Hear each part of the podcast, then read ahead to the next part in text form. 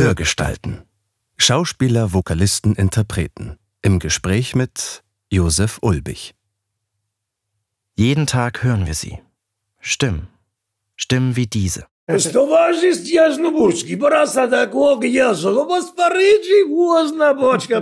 Sie erzählen uns mal große, mal kleine Geschichten. Sie sind Vertraute unseres Alltags und begleiten uns vielleicht sogar schon seit unserer Kindheit. Da habe ich zu meiner Mutter gesagt, ich sag, das möchte ich auch mal gerne machen. Doch wer steckt eigentlich hinter diesen Stimmen? Was ist denn seine oder ihre Geschichte? So, es läuft. Das sieht gut aus.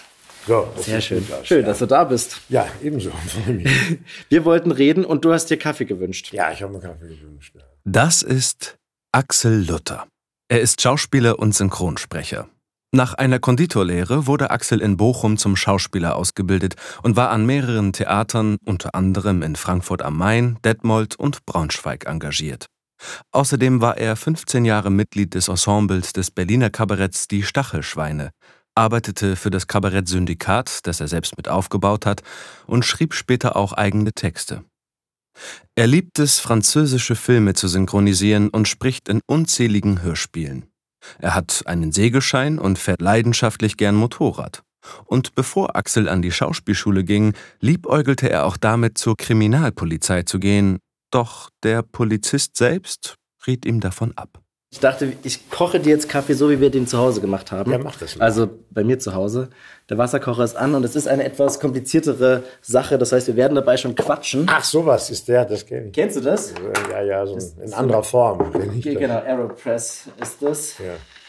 Ja. Äh, wo man dann irgendwie drauf achten soll, dass das Wasser auch nicht 100 Grad hat, sondern irgendwie äh, 90 bis 80 und so weiter. Wir probieren das einfach. Gut. Und vielleicht klappt es auch nicht. Ich lass mich überraschen, ja. trinkst du den Kaffee den schwarz oder? Mit einem Guss Milch, da steht ja schon welche und die machen wir dann. Gut.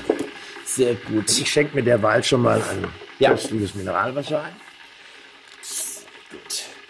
So. Wie war denn dein Tag bisher? Danke, wie, ja, wir haben ja zwei Berufe, nicht? Wir Schauspieler oder Sprecher. Du weißt ja selber, dass Berlin ja eine Hochburg der, der Sprecher ist, durch die Ja. Anzahl der vielen Studios. Und da sage ich mal, wir haben zwei Berufe, einmal Kraftfahrer und einmal den des, des Sprechers oder des Schauspielers, des Sprechers. Ja, und dann musst du halt eben kreuz und quer durch die Stadt und so. Aber heute war es recht angenehm. Da waren dann nur so zwei Termine und das passt dann schon. Okay. Das heißt, du fährst sehr viel durch die Gegend.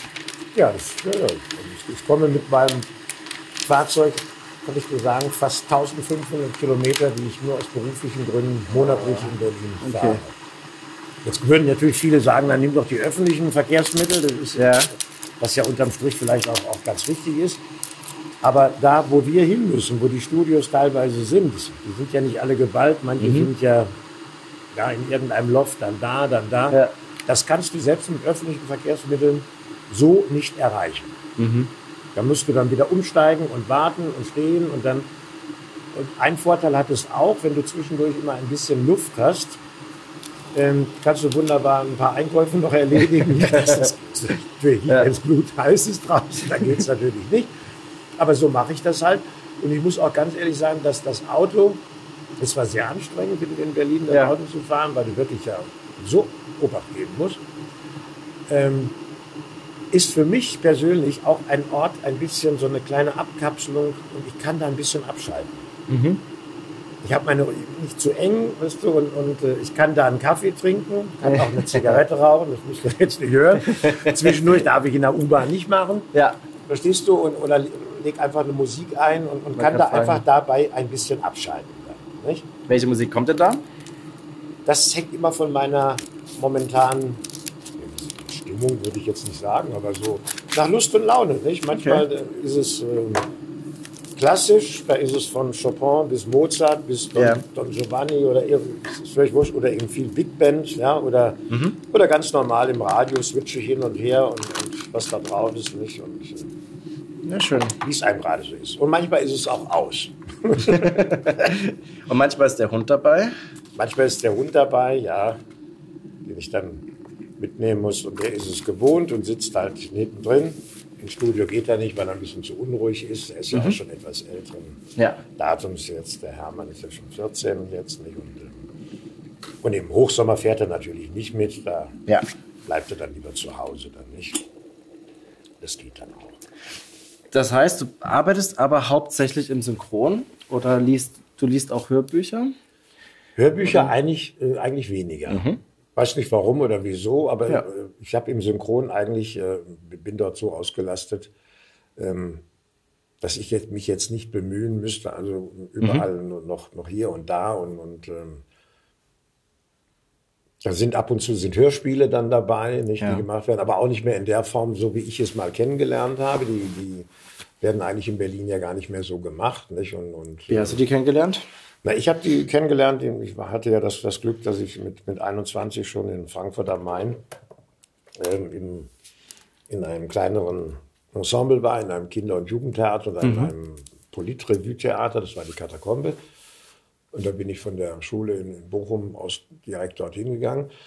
Und da machten mich natürlich Kollegen gleich aufmerksam und sagten, du musst aber auch gleich zum Hessischen Rundfunk. Das hatte natürlich auch einen pragmatischen Grund, weil man da natürlich auch ein bisschen nebenher Geld verdienen Ja, wollte. klar. Ne? Und damals wurde ja immer, ich weiß nicht, ob du das noch kennst, dieser Schulfunk gemacht. Der lief dann morgens immer. Dann den, Okay.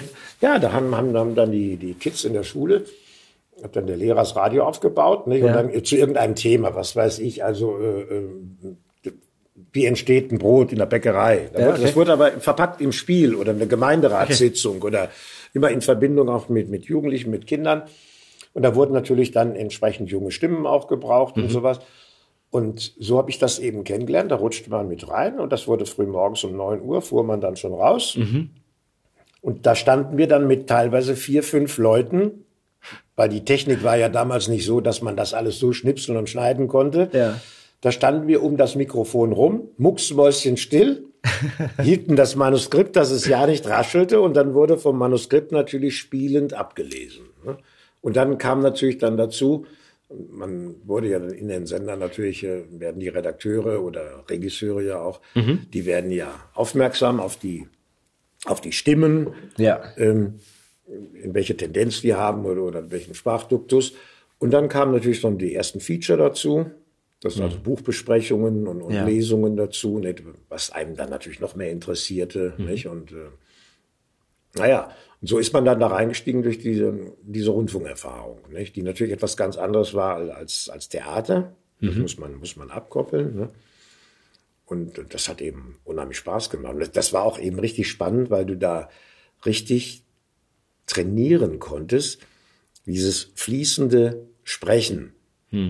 Du hast ja, musst du dir vorstellen, da war die, die, die Buchmesse in Frankfurt und dann kam aus dem Ticker, gab ja auch keinen, keinen ähm, wie heißt es, äh, ja, Fernschreiber hieß das früher, Ja. nicht? So.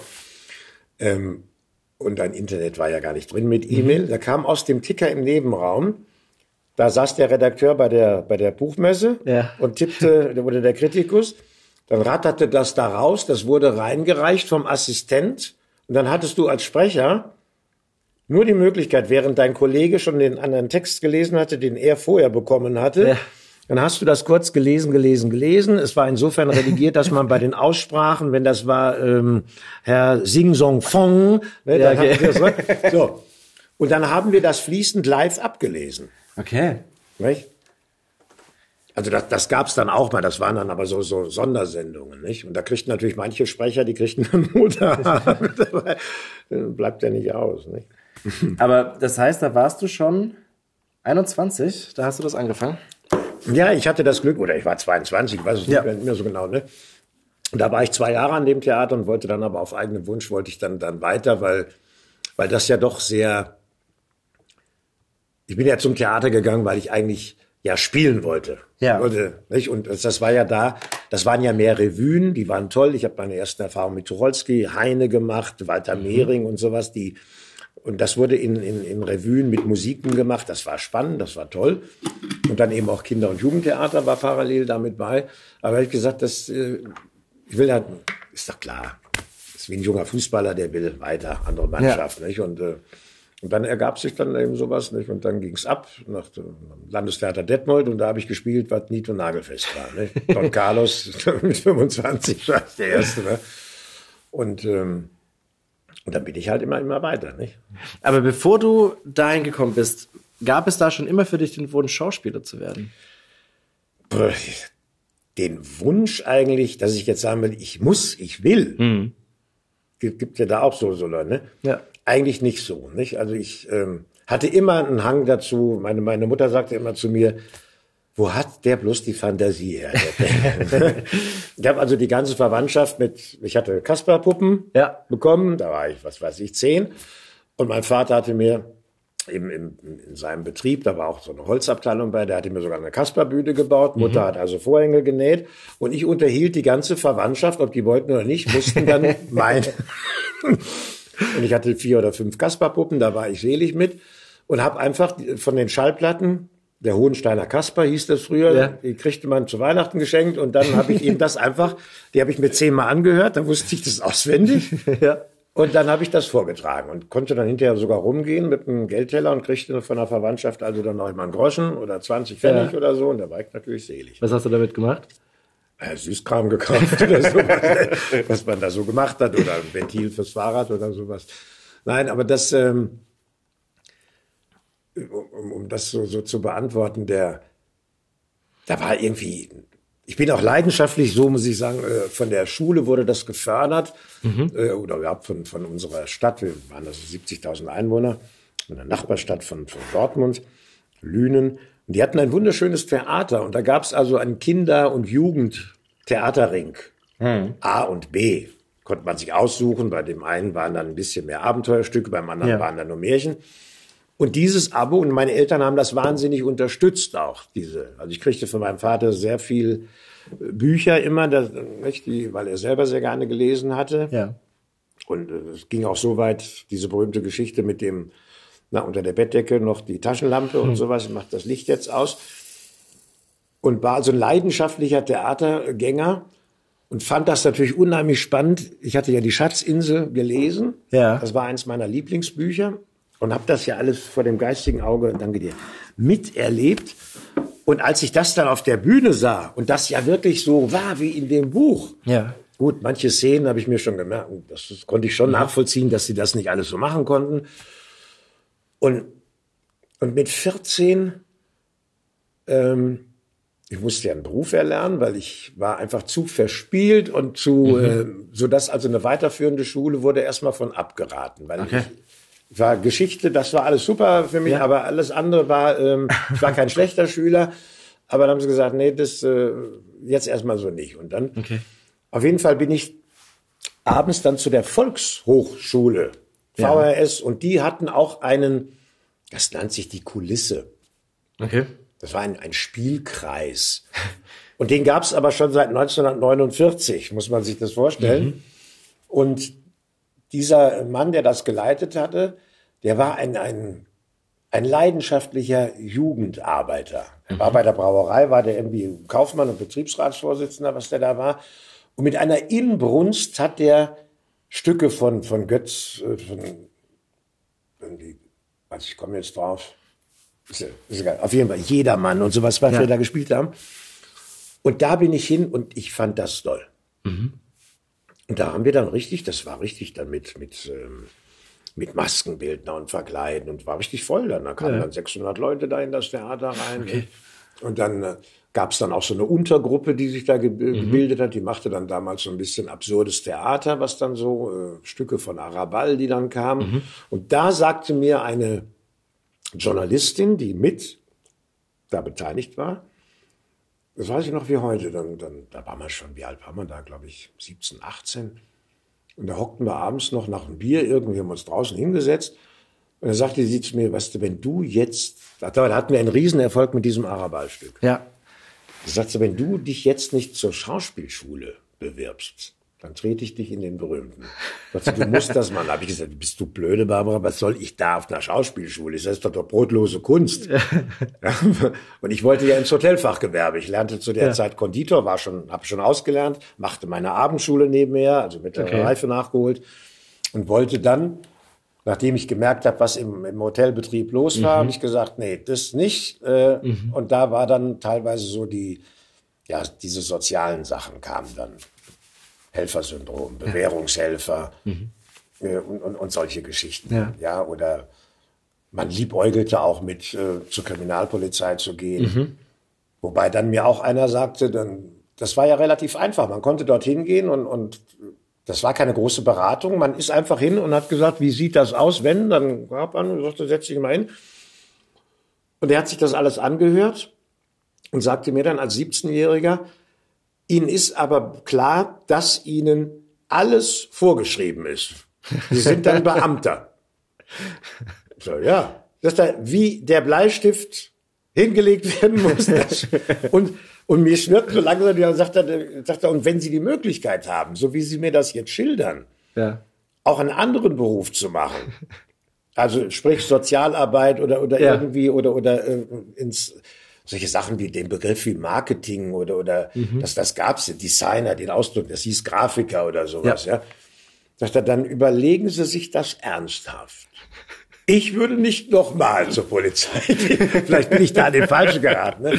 Obwohl dann den richtigen. Und mein Vater hat mir da immer freie Hand gelernt. Der hat gesagt, die eine Ausbildung habe ich dir bezahlt, die zweite mal kannst du auch, such dir es aus. Ja. Weil meine Schwester, die ist fünf Jahre älter, die studierte ja schon. Mhm.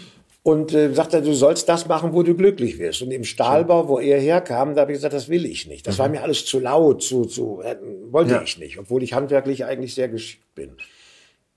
Und ähm, und dann bin ich in einer Nacht- und Nebelaktion, habe ich mich mhm. dann, wie gesagt, es gab kein Internet, gar nichts. Man hat das im Telefonbuch rausgesucht mhm. oder über Freunde und Bekannte, die, die ein bisschen da so Presseleute. Und die haben gesagt, es gibt eine Schauspielschule in Berlin, es ja. gibt eine in Hamburg und München. Das waren ja, und geh nie zu einer privaten, weil mhm. das waren immer so Abzocksachen ja. für uns. Und da habe ich gesagt, das kommt alles nicht in Frage weil ich damals unsterblich verliebt war in, in meine erste große Liebe und seit mhm. dann bin ich ja von der getrennt.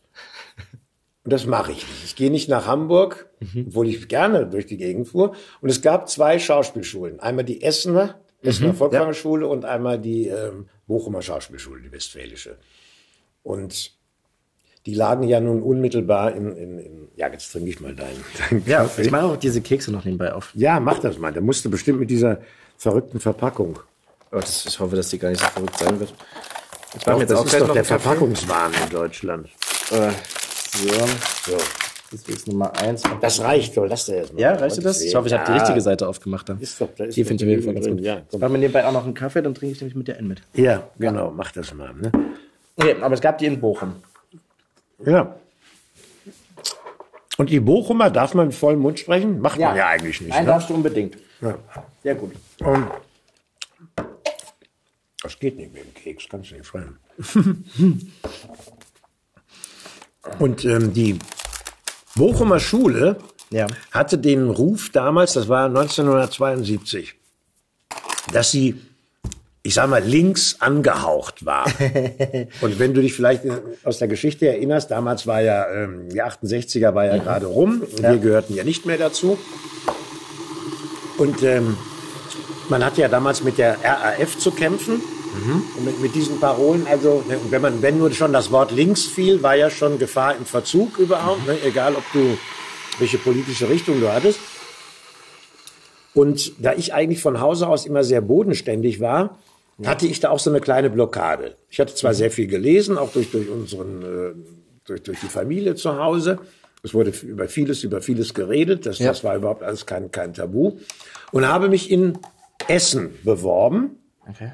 Oder angerufen und da wurde mir aber gesagt, in Essen, ich glaube, das, das war im, im Mai oder so, ja, tut uns leid, Sie haben, rufen jetzt zu spät an, unsere Prüfungen für das kommende Semester mhm. ist durch. Ja? Mhm. Da müssten Sie jetzt noch ein ganzes Jahr warten. Ja. Wir empfehlen Ihnen, dann gehen Sie doch nach Bochum, ja. weil die Bochumer Kollegen machen jetzt zurzeit demnächst Aufnahmeprüfungen okay. und starten dann im September. Mhm. Ja. So, und ich dann, naja, nun, äh, und dann kam noch hinzu, ähm, alles musste ja zur Bundeswehr damals. Mhm, ja, klar. Und ist auch noch. Nein, ich war, ich war 19 erst, überleg mal, ja. So. Ja.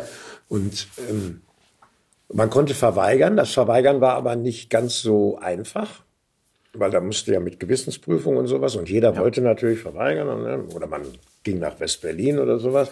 Ja. Und dazu verspreche ich mit, mit meinem Hausarzt, war da wegen irgendwas und ich habe damals durch diese Konditorei, durch diesen Beruf, den ja. ich gelernt hatte, hatte ich so Magengeschwüre, so ein bisschen vernarbt, war, war kein Problem. Mhm. Da sagt, und da sagt er zu mir, hast du Lust zum Bund? Das nicht unbedingt. was, was soll ich da? Da hat er mir einen Vierzeiler geschrieben.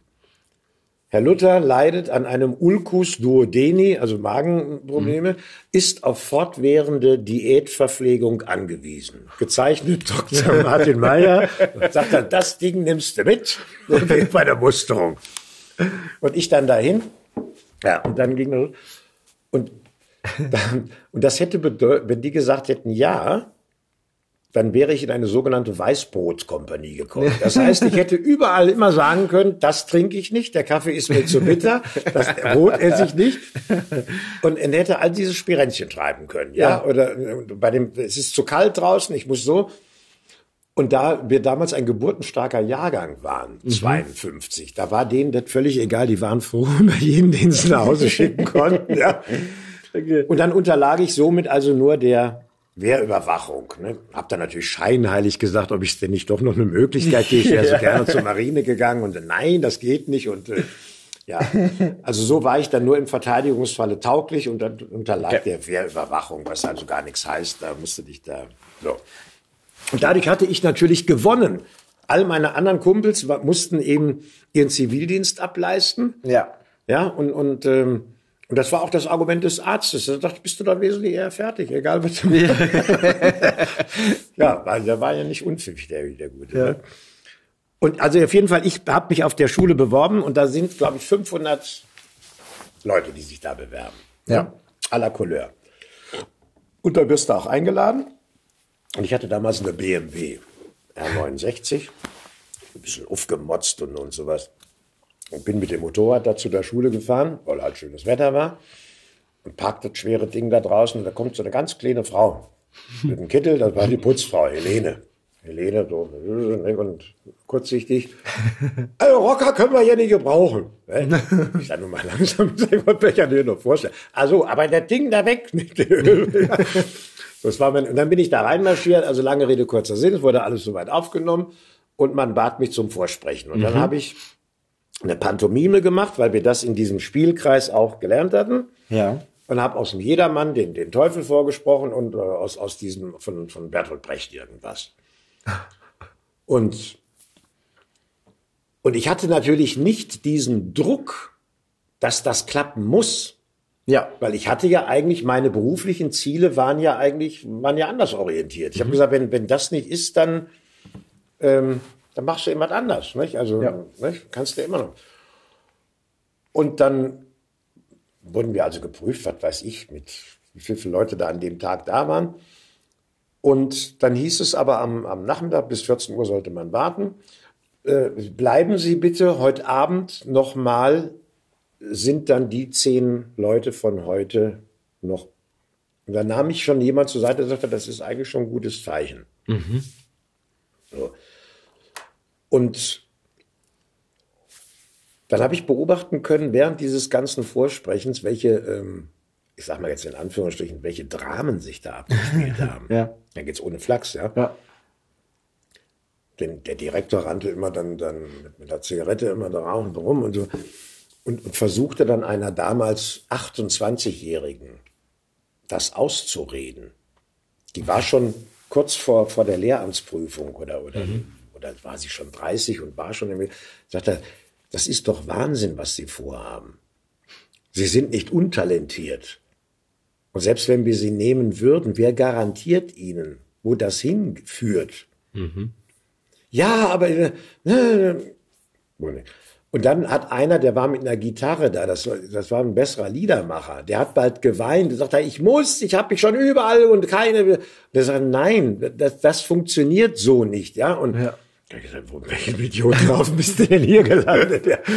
Nein, weil, weil ich das alles mit, mit einem ganz naiven und gesunden Abstand gesehen habe. gar nicht mal so aus dem Intellektuellen her. Ne? Ja.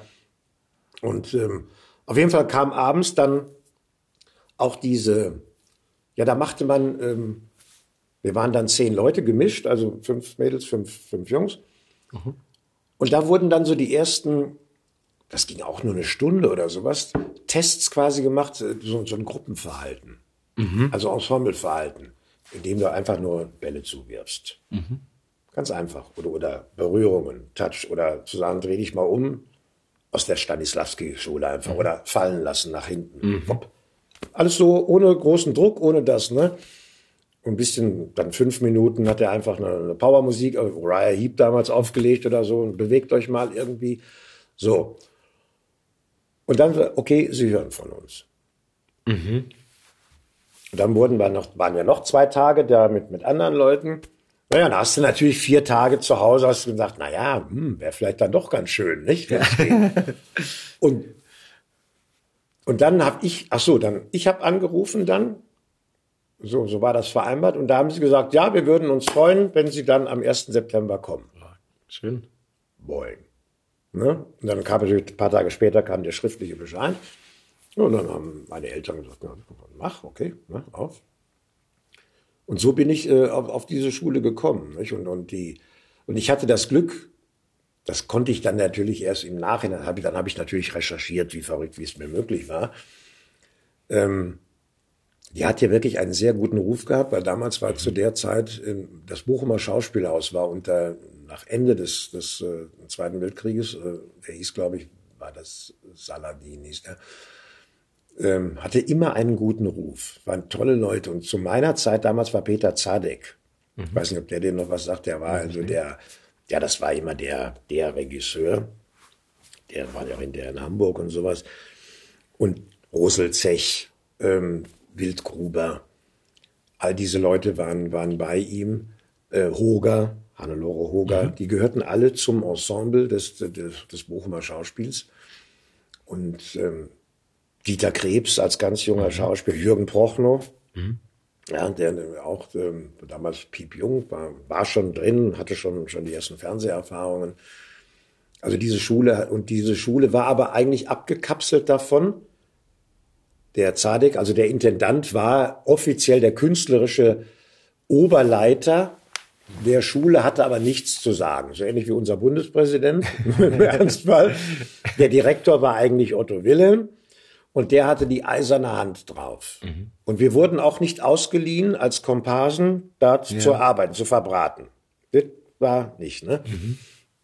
Und ähm, meine Klassenkameraden waren, also die oben drüber war Sabine Postel, unsere heutige Tatortkommissarin. Ne, Sabine war unter mir, eine Klasse drunter, war dann nachher im nächsten Jahr war der Uwe Ochsenknecht. Also da war schon ein ganz guter Stall, der Ja. da so rausgekommen ist. Der Werner Schulze-Erdl, der heute Moderator ist oder, oder bei RTL immer noch, noch ist. Und ähm, ja, und wir waren dann eben nur zehn Leute. Ja. Fünf Mädels, fünf Jungs. Nicht? Und die haben immer darauf geachtet in der Schauspielschule, dass wir aus verschiedenen Milieus kamen. Da waren welche bei Waldorfschüler, völlig hier vergeistert, dann wir, so die Arbeiterblagen, zwei, einer aus der Versicherung oder so, ganz normales Mädel vom Lande, ne, die auch noch spielen. Da haben die dann schon, und das hat sich natürlich auch noch ausgefiltert. Von den zehn oder zwölf, die wir waren am Anfang, waren dann im zweiten Jahr schon drei weg. Freiwillig oder mussten die Äh, gehen? Teilweise die es vielleicht nicht aus, die dann merkten, das ist nicht ihr Weg. Oder auch, wo dann gab es immer sogenannte Beurteilungsgespräche. Es gab keine Prüfungen, wo sich das einfach nicht weiterentwickelt hatte. Wo die Lehrer einfach merken, da sitzen die Blockaden, das kann nicht weitergehen. Ja. Was aber nicht unbedingt immer ein Dogma ist von, von der Schule. Die können sich auch irren. Manche sind dann da weggegangen und haben ihren Weg gemacht oder, oder sind da nicht genommen worden, die sind auf einer anderen Schule genommen worden, haben auch ihren Weg gemacht. Ja. Aber ich, ich will nur sagen, dass das also sehr, sehr toll war und das erste Jahr haben wir ja überhaupt nicht gespielt. Also das, das, das gab es gar nicht. Wir haben ja gesagt, wann dürfen wir denn endlich? Und, gar nicht. Das war ja wie auf so, ich sag's jetzt mal ein bisschen, klingt verrückt, wie auf einer Militärakademie. Jeden Morgen um 9 Uhr zehn Minuten Seilchen springen. Okay. Ja? Ja. So, das war wirklich dann Training, Training, Training, Körper, Körper, Körper. Ne? Dreimal die Woche Training an der Stange, richtig Ballett. Okay. Richtig, auch die, ja. So, dann, dann, damals hieß es Jazz Dance. Mhm. Ne? Oder Aerobic oder sowas, ja. ja. Das wurde gemacht, ne? Körpertraining, das ist Fechten zum Beispiel, richtiges Bühnenfechten. Dann hatten wir Karate, ja. Judo, richtig, dass die, ne? Und das hat uns Bengels natürlich einen wahnsinnigen Spaß gemacht. Nicht? Dann über die gestellte Szenen, Schlägereien und mhm. sowas. Ja. Aber immer auf und dann jeden Tag Stimmbildung. Mhm. Damit wir erstmal überhaupt begreifen, was, was passiert da, was ist da. Nicht? Und da hatten wir eine richtig äh, strenge, die, und die hat daraus geholt. Nicht? Und da merkte sie natürlich, wo Sachen weitergehen können. Ja. Nicht? was die aufgerissen hat. Und dann gab es natürlich immer zweimal die Woche auch Gespräche mit, mit, den, mit den Rollenlehrern im Verbund mit dem Direktor, wo einfach nur ja, die Psychologie so ein bisschen angeknackt wurde, was mhm. manchmal etwas gefährlich war. Naja, da wurden aber, aber so gewisse Sachen aufgeknackt oder sowas. Nicht? Mhm. Und, ähm, und dann fing, und dann gab es natürlich das ganz normale, dass wir alle wegkamen von unseren Dialekten. Was haben sich da für Dialekte getroffen? Ja, das war Schwäbisch, Bayerisch, ich ja. das tiefste Ruhrgebiet, ja. Und dann hatten wir die norddeutschen Kollegen da und nicht und so, ne. Und das musste erstmal auf Bühne getrimmt werden, ne. Und da hatten wir auch eine entzückende und ähm, ja, so war das. Ne? Aber du wolltest vorhin wissen, warum ähm, der Wunsch ist mal gekommen. Wir kriegten zu Hause so 62, da war ich zehn, kriegten wir den ersten Schwarz-Weiß-Fernseher. Und das war die Hochzeit, wo auch noch Kabarett ähm, die Stachelschweine und auch die Lach- und Schießgesellschaft, mhm. wenn ich damals geahnt hätte, dass ich beide kennenlernen würde, äh, die wurden ja gesendet, samstagsabends. Ja. Da gab es irgendwelche Sendungen. Und da Vater sehr politisch interessiert war. Und so mit zwölf fing das ja bei mir auch an, so Geschichtsinteresse. Und ich wusste, dass Vater in der Kommunalpolitik immer war. Und ähm, ich konnte da mit dem Begriff schon was anfangen wenn die da was verballhornen mhm. oder sowas. Ne? Ja, dann sagt er, na gucken wir euch zu. Und da gab es den Klaus Havenstein bei der Lach- und Schießgesellschaft. Ja. Der machte auch Kindersendungen, die also jetzt nichts mit Kabarett zu tun hatten, daher war der mir bekannt. Und der war mit einer Russin verheiratet. Das habe ich irgendwo dann mal gelesen und konnte also den Russ, der konnte selber nicht Russisch sprechen, aber der konnte diesen Klang nachmachen und so eine Art Kunststimme. Und da gibt's, das werde ich nie vergessen eine Szene, meine Mutter saß dabei, da hat er den Nikita Khrushchev damals parodiert. Da hat sich so, so einen großen Hut aufgesetzt mhm. und hat irgendwas Russisches zusammengefaselt, was überhaupt kein Russisch war. Und das wurde von dem anderen Kabarettkollegen wurde dann immer übersetzt, ne?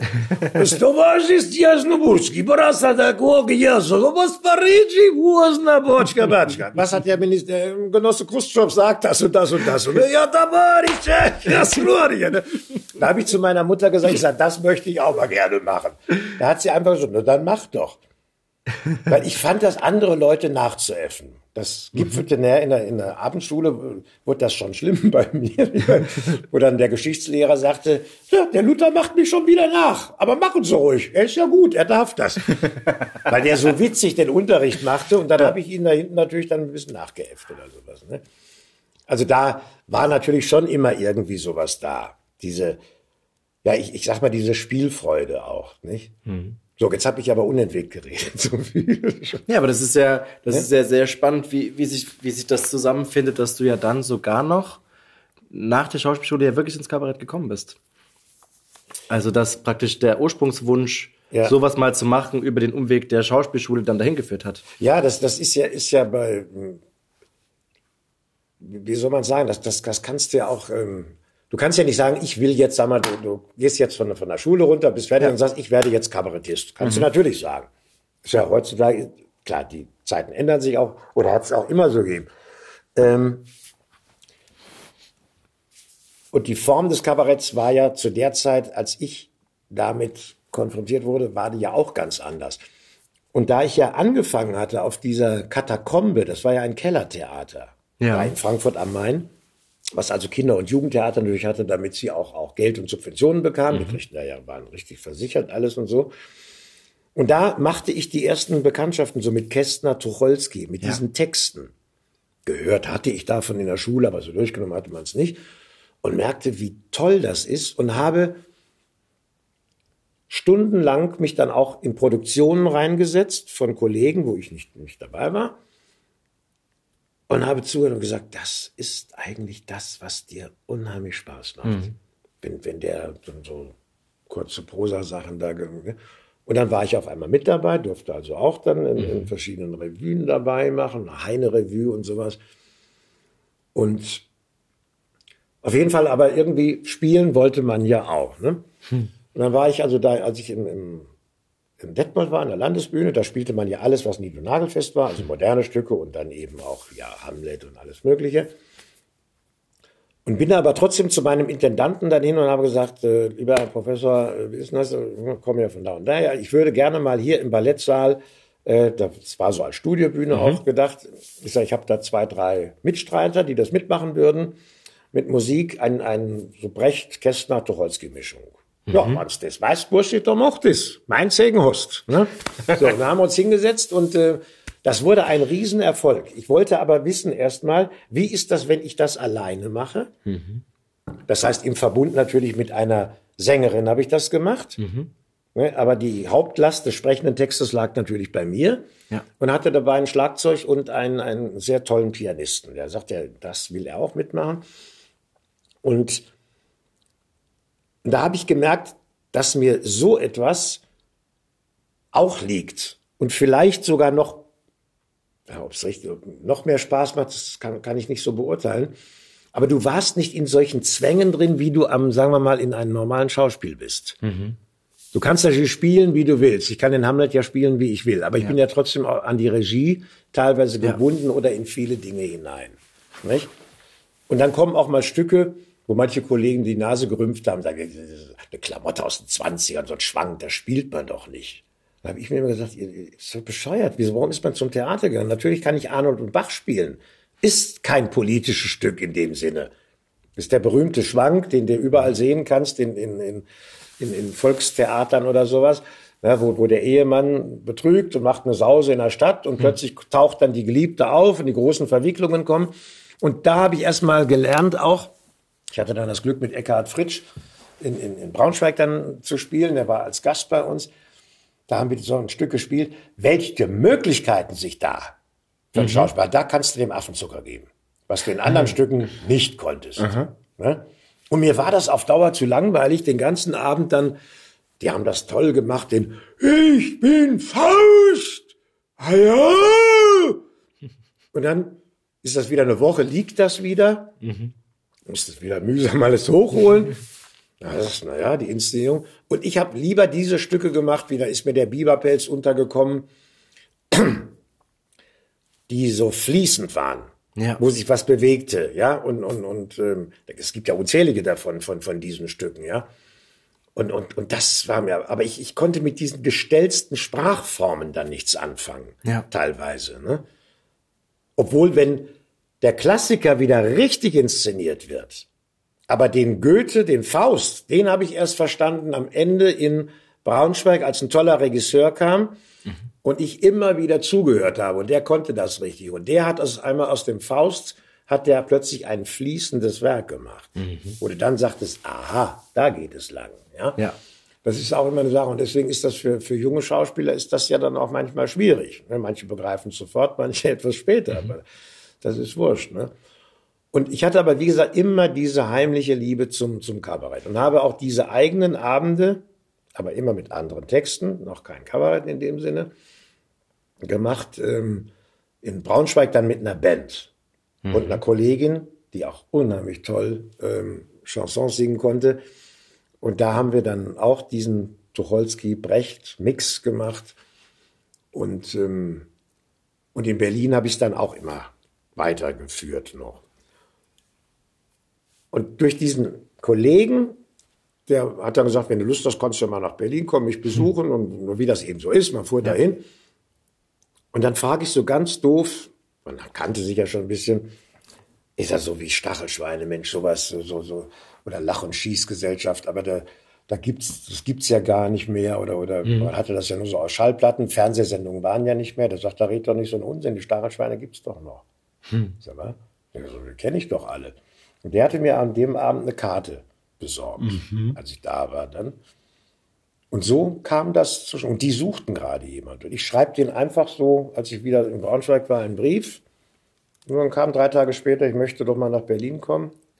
Und eigentlich sollten da nur so zwei Jahre raus werden. Daraus sind dann 14 Jahre in dem Ensemble geworden. Hm. Dann noch mal ein bisschen Pause, dann wieder. Wann hat das angefangen? Also 81 war das dann schon. Okay. Nicht? Dann war's Und da habe ich natürlich, da sagten viele Kollegen dann, die, die das natürlich toll fanden, sagt, Mensch, nach Berlin und klar, ja. Berlin ganz andere Möglichkeiten. Ähm, weil in Braunschweig und Detmold, wo ich war, gab es natürlich keinen Hörfunk. Die Sachen waren dann erstmal passé. Mhm. Du warst ja eigentlich im Theater. Klar, du warst da behütet, du hattest dein festes Einkommen, davon konnte man auch leben, das war alles in Ordnung. Hattest unheimlich viel frei, weil wenn am Sonntag musste die Oper kreischen, da war dann kein Schauspiel, da konntest du ja. wegfahren oder sowas. Und aber im Kabarett hieß es dann in Berlin, du bist ähm, en suite spielen. Außer Sonntags ist frei. Okay. Und da sagten mir ältere Kollegen, die das kannten, weißt du, was das heißt? Ich sagte, naja, macht dir auch in jungen Jahren ja gar nichts aus.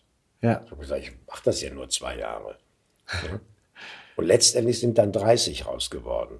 Ich habe ja dann hinterher, nachdem ich dort aufgehört habe, nicht im Krach, sondern einfach, ich vergleiche das manchmal mit einer Fußballmannschaft, äh, irgendwann braucht es einen neuen Trainer ja. Äh, oder auch eine neue Zusammensetzung der Mannschaft.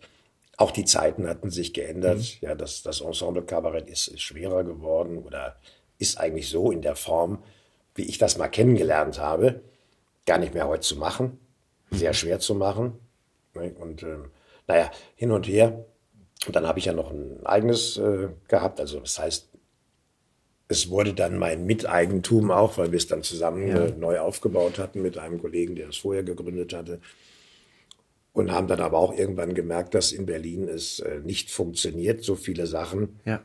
Und ähm, dann haben wir einfach aus pragmatischen Gründen auch gesagt, nee, Freunde, es kommt, bevor uns das alles über den Hals wächst. Wir haben es aber fast zehn Jahre gehabt. Nicht? Wie hieß das? Das war das Kabarett-Syndikat, ja. was der Wolfgang Koch gegründet hatte die, zu DDR-Zeiten. Mhm. Und wir kannten uns, weil er hier rüber durfte. Wir kannten uns also 88 schon, weil seine Mutter hier lebte. Ja. Äh, und so kam das mal. Und dann hat er mich gelockt, ob wir auf Tournee gehen wollten. Er war in einem Tourneetheater, nachdem ich da aufgehört hatte. Habe das gemacht und habe aber gemerkt, dass Tourneetheater nicht mein mhm. Ding ist. Dann habe ich gesagt, Wolfgang, wir, wir, trennen uns, gehen auseinander. Ähm, das hat keinen Zweck, ich bin das nicht. Ich will es auch nicht mehr, dieses Rumfahren und hin und her. Wollen wir nicht einen eigenen Laden machen? Da waren wir so blöd und haben uns darauf eingelassen. Waren noch zwei andere Mitstreiter dabei, ja. die, äh, die mehr, also ein Techniker und ein Musiker, der auch ab und zu auf der Bühne war.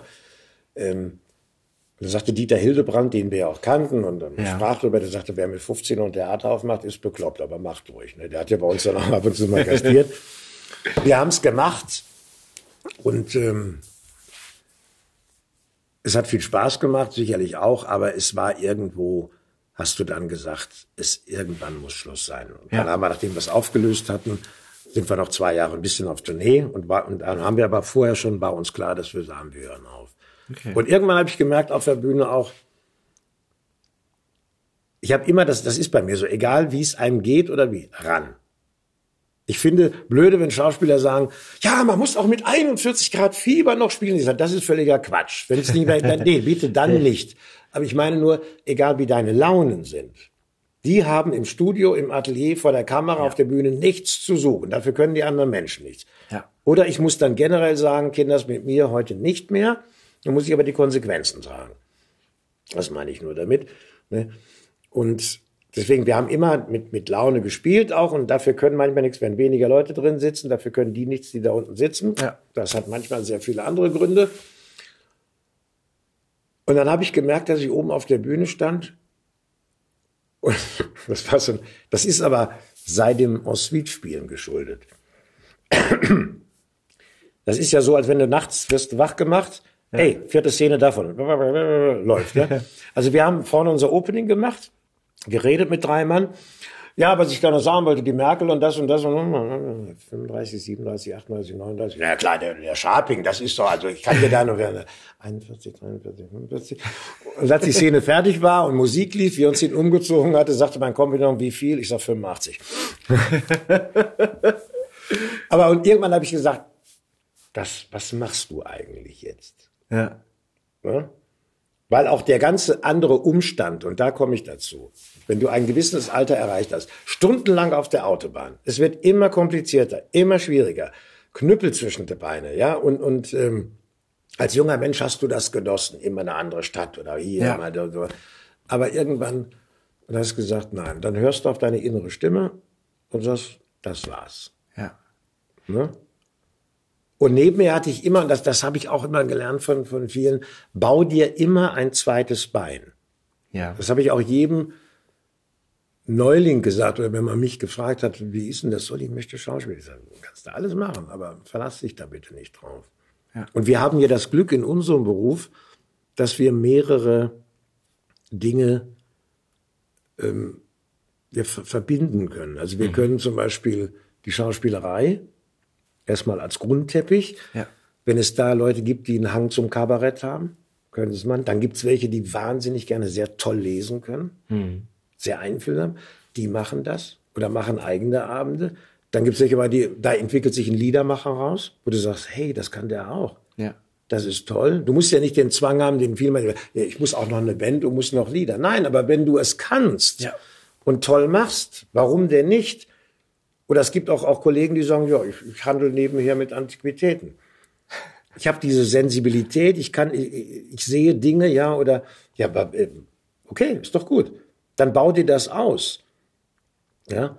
Und ich bin zum Beispiel in, in, in meiner Braunschweiger Zeit, da, das war ja dann auch ein Dreispartenhaus, das heißt also, sprich Oper, Musical dabei. Mhm. Wir hatten das alle im Vertrag, Musical. Du hast ja eine leichte, eine leichte Gesangsausbildung, hast du ja gehabt. Ja. Aber man holte sich für Musicals natürlich, holte man sich die, ähm, ich sag mal, Gäste, die also ausschließlich dann, ja. dann Sänger waren. Ne? Und dann rutschten wir aber in ein, ein Stück hinein, das war der Mann von La Mancha. Mhm. Ja, Gibt ja die tolle Verfilmung da mit dem Peter O'Toole. Wir hatten einen begnadeten Regisseur, Werner Saladin, der Oberspielleiter der Oper in, in, in Zürich war wurde als Gast geholt. Der konnte also, der war Verdi-Spezialist, der machte Rigoletto und alles. Der war nur 1,60 Meter groß. Ein Energiebündel vor dem Herrn. Ganz früher war er Akrobat auch mal im, im, im Zirkus okay. und, konnte, und der hat diesen Mann von La Mancha gemacht. Und der stand dann immer vor uns und war, jetzt rein mal nach Hause kommen, ich schreie, ach, okay, ja, ja, ja, und zack, ne? Der war, wow. Und diese ganze Szene spielt ja im Gefängnis, dieser Mann von La Mancha, der wird hineingeschmissen dann hier, nicht? Der, der Samantes da. Und ich habe dann, und ich war einer von den Mauren dann, die da sich im Spiel entwickeln. Was der da getrieben hat mit dem Ensemble und mit der Musik und uns nach vorne gepeitscht mhm. haben, die Leute haben sich teilweise geängstigt, wenn wir dann nach vorne, wenn dann war so eine Szene drin, wie in so einer Kampfszene, wo ein Heer ankommt, dann wie er mit Spiegeln gearbeitet hatte. Ja. Ja, hat er sich, nicht? Und ähm, das war also schon, ähm, schon richtig toll. Und da habe ich gesagt, ähm, wir, wir sprachen natürlich alle miteinander, auch die Sänger, und dann, dann hatte man ja Verbindung zur Oper. Und da habe ich gesagt, irgendwo, da war ich so 26 oder 27, mhm. ich sage, mich könnte das auch reizen, meine Stimme so hinzutreiben, weil ich entdeckte da auch einen Hang zur Oper. Ja. Weil erstmal hast du ja da früher, da warst du Rock und ne? und kaufte mir auch jede Woche eine unendlich immer wieder eine Sammlung, kaufte ich mir dann, mhm. dann, dann Opern. Und da hat mich dann jemand vermittelt zu einem Professor Larisch nach Hannover. Da, da, musste man so 50 Kilometer, musste ich da hinfahren. Da bin ich jede Woche hingefahren zu dem. Mhm. Habe ich das vorgestellt. Und sagte, ja, okay, Ihre Stimme vom, vom, sagte, eignet sich sehr gut dafür. Und ähm, sagte, ich, wir tun jetzt mal so, als wenn ich Sie zum Opernsänger ausbilde. Oder ich bilde sie aus zum Opernsänger. Ja. Sie, müssen, sie wollen es ja nicht werden. Ne? Und dann bin ich dahin und der hat dann natürlich das noch viel spezifischer gemacht. Also es war ja dann keine Stimmbildung in dem Sinne mehr, sondern richtig plötzlich fing ich dann an, hat Laparello gesungen oder dann mhm. neben Osmin dann. Ne? Ähm und dann sagt er, Sie haben das Zeug zu einem Bassbariton. Mhm. Nicht? Das heißt, ne, ähm, und das ist natürlich, da sagt er, dazu müssten Sie aber nochmal Prüfungen machen. Naheliegend war dann in Hamburg da mhm. die Und da ich aber bis heute kein Instrument spielen kann und auch keine Noten kann, mhm. ich habe mich da nie drum gekümmert. Ich mache das, das, den Gesang mache ich nach, nach Hören, ich höre das ja. ab. Ne? Ähm, sagt er, ist das sehr zu überlegen, ob Sie das machen. Auf der einen Seite, Sie haben eine sichere Grundlage. Sie sind ja schon fünf oder sechs Jahre im Schauspielberuf. Ja. Und wie es ausschaut, werden Sie da auch bleiben. Ja. Das überlegen Sie sich sehr gut. Weil ob Sie sofort, Sie fangen ja auch wieder ganz bei Null an. Du fängst mhm. vielleicht im Chor an. Ja. Da bleibst du vielleicht dann ewig, das weiß man nicht. Wobei ich ja nichts gegen Chorsänger, um Gottes Willen, nicht? Ja, klar. Ähm, aber ich habe das trotzdem, und, und, das habe ich nie bereut. Die mhm. fast zwei Jahre, die ich zu ihm immer hingefahren bin. Und das hat sich, naja, fürs Kabarett hat sich das natürlich unheimlich, weil wir die meisten Teile bei den Stachelschweinen haben wir ja nur immer, ähm, ja, immer live gesungen, nicht zur Musik. Ne? Bis naja, durch die moderne Technik, dann haben wir natürlich auch Playback gemacht oder ja. sowas. Ja. Aber das heißt, du hast am Anfang, dein zweites Standbein war das Singen? Oder? Nee, gar nicht mehr. Ich habe also ähm, dann natürlich auch hier in Berlin immer äh, versucht, dass ich, ähm, na klar, durch das Synchron auch. Ich bin ja damals dann auch, da sprach man aus Zeitgründen, war das, oder eben weil, weil alles muss seine Zeit haben. Auf jeden Fall, man war immer ständig dabei, hatte da Möglichkeiten. Damals wurde im RIAS, wurden ja auch Sendungen, auch im SFB. Ich hatte im RIAS dann eine, eine Moderation ähm, die ich machte über, über anderthalb Jahre, die Rias illustrierte mit, mit zwei mhm. verschiedenen Kollegen und Kolleginnen. Wir teilten uns das. So habe ich überall immer, und natürlich hatten wir die Möglichkeit, damals äh, in Westberlin, ähm, mit der Dreherei, es wurde ja wahnsinnig viel gedreht. Ja. Berlin durch die Filmförderung, ne? und da lag das ja auf der Hand. Ne? Und habe mich dann aber auch im, im, im Ensemble der Stachelschweine gekümmert. Ich wollte auch mal wissen, wie sieht so ein Theaterbetrieb hinter den Kulissen aus. Und da mhm. ich sehr gut ähm, mit dem Gründer konnte, mit, mit Rolf, der so ein Förderer war und der wurde dann ja auch älter und sagte, ich möchte eigentlich, dass, dass du mein Assistent wirst. Mhm. So. Und ja, und war auf einmal mittendrin in der, in der Geschäftsführung mit. Also ich war Atlatus der Geschäftsführung. Ja. Hatte natürlich, musste über alles Rechenschaft, konnte hier nicht frei schalten und walten. Und da habe ich natürlich auch, auch dahin, wie gewisse Strukturen ablaufen. Mhm. Ja. Und, und das, das hat mir eben dann, dann auch, auch, auch Spaß gemacht. Also deswegen sich, sich immer, ähm, und du bin ich auch ein Motoriker von Hause aus. Ich, ich, kann, ich kann zwar sehr gut abschalten und mich irgendwo hinsetzen, aber ähm, wenn ich Dinge sehe, auch in meinem Beruf, die man bewegen kann, die man ändern ja. kann, die man eventuell verbessern kann, ne, dann, dann lässt mir das keine Ruhe. Dann nehme ich das nicht so einfach hin. Ne? Ich äh, überlege gerade, da, da hast du Filmschauspiel, Radio, Kabarett, äh, und synchron alles parallel gemacht. Teilweise ja, ja, ja, das geht ja. Dann hast du da einen Tag gedreht, ne? Ja. Und abends bist du äh, auf die Theaterbühne gegangen. Und das schult natürlich. Du, weil vor der Kamera stehen ist etwas ganz anderes hm. äh, als als auf dem Theater. Du kannst nicht im Theater stehen und sagen, guten Morgen, geben Sie mir Ihren Ausweis. Dann sagen die in der dritten Reihe, was ist los? Mhm. Ne, selbst wenn wir ein privates Gespräch auf der Bühne jetzt haben, ja. der Zuschauer sitzt da und ich sage, hast du deine Handtasche dabei? Da muss ich trotzdem sagen, nehmen wir mal an, da sitzen die Zuschauer, ja. muss ich sagen, sag mal, hast du deine Handtasche dabei? Ja. Und muss aber trotzdem vermitteln, als wenn es ein intimes Gespräch ist. Ja. Und wenn ich von der Probe kam und ins Studio führte, eilte, dann sagte der Tonregisseur, ach, Luther kommt von der Probe. Weil ich natürlich im Gegensatz zu den anderen Kollegen war ja die Stimme auf einmal ganz anders durchblutet. Ja. Ne? Hey, langsam. Äh, und du musst bei der Kamera eben dann auch umdenken. Auf der mhm. Bühne musst du natürlich die Augen ein bisschen aufreißen, die Bewegung muss größer. Beim, beim Film, wenn du dann äh, da irgendwie, wo der Kameramann sagt, äh, nicht durch das ganze Bild, sagt, mach so, reicht. Ne? Mhm. Aber mein Gott, das weiß aber auch jeder andere Kollege, hat das ja auch alles erlebt. Ne? Wie war denn das äh, für dich in das Syn also dann zum Synchron zu kommen? Das war. Ach, achso, ich will nur eins sagen, ja. dann halt das fest. Geschrieben habe ich dann auch. Das, das war auch mhm. fürs fürs Kabarett. Ja. Weil ich dann einmal merkte auf einmal, hey, ob ich das kann oder mal. Erst fing es an mit Ideen, weil mhm. Rolf, also der, der Mentor, der, der, ne, der sammelte Ideen. Weil irgendwann bist du auch mal, wo du sagst, Mensch, äh, äh, dann habe ich gesagt, du, ich weiß da heute das und das passiert, können wir, großartig, können wir ja aufholen, ne? So, dafür hat er dir natürlich dann auch Geld zugesteckt. Ja. Wusste ich gar nicht, dass es so, so Ideen gibt. Gab's bei ihm dann, ne? So. Und dann hat er mich mit dem Assistenten zusammen gesagt, Mensch, das ist so eine, schreib dir das mal selber. Okay.